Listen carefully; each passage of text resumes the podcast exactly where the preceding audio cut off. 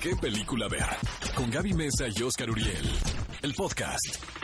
Esto es ¿Qué película ver? Un programa de Cinépolis por XFM 104.9 y estamos de regreso para compartirles en este momento el clásico de la semana.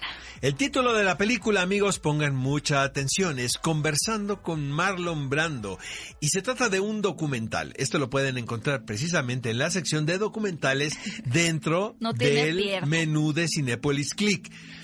¿Por qué lo estamos recomendando, amigos? Eh, El documental es de una manufactura muy reciente, de hace algunos tres años, dirigido por Esteban Riley. El valor que tiene esta película es que aborda una de las figuras más importantes de la cinematografía del siglo pasado, que es Marlon Brando. Un tipo cuya presencia en escena revolucionó también al grado de que dramaturgos escribieron obras específicamente para que él las interpretara. Era una mezcla entre una bestia, y esto lo digo en el mejor sentido de la palabra, y también eh, un personaje endeble.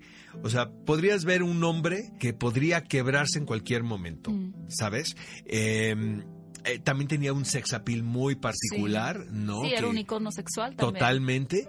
Pero lo más impresionante de él es que era un, era un tipo muy excéntrico y de quien poco se sabía, porque no daba entrevistas. Nunca daba entrevistas. No daba entrevistas y cuando las daba, se mofaba de la entrevista. Era un tipo no, muy inteligente. Jamás hubiera deseado. Imagínate. Luego aquí tenemos las versiones así como Robert De Niro y Al Pacino y todo, que son un tanto parecidos. Bueno, ellos son, ellos son generaciones posteriores, obviamente a Marlon Brando, pero para ellos Marlon Brando era su sensei. Pues ¿Sabes? sí, claro. Porque también fue un personaje eh, muy importante dentro de eh, la corriente de la actuación del método, de Lee Strasberg. Él era uno de los ah, alumnos asiduos al taller De Stella Adler y de Lee Strasberg. Entonces, este, bueno, imagínense que Marlon Brando fue el protagonista del tranvía llamado Deseo.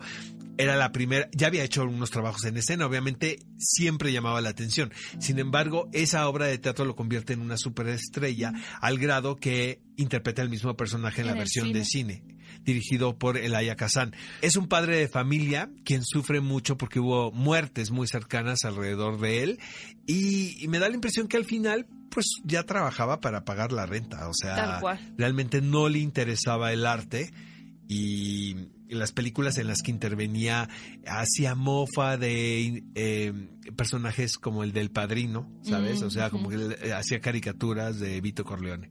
Entonces, vamos a poner eso sobre la mesa conversando con Marlon Brando. Es una gran opción para este fin de semana que pueden encontrar en Cinepolis Click. Ve a Cinépolis y utiliza el hashtag ¿Qué película ver? Escúchanos en vivo todos los sábados a las 10 de la mañana en Exa FM 104.9.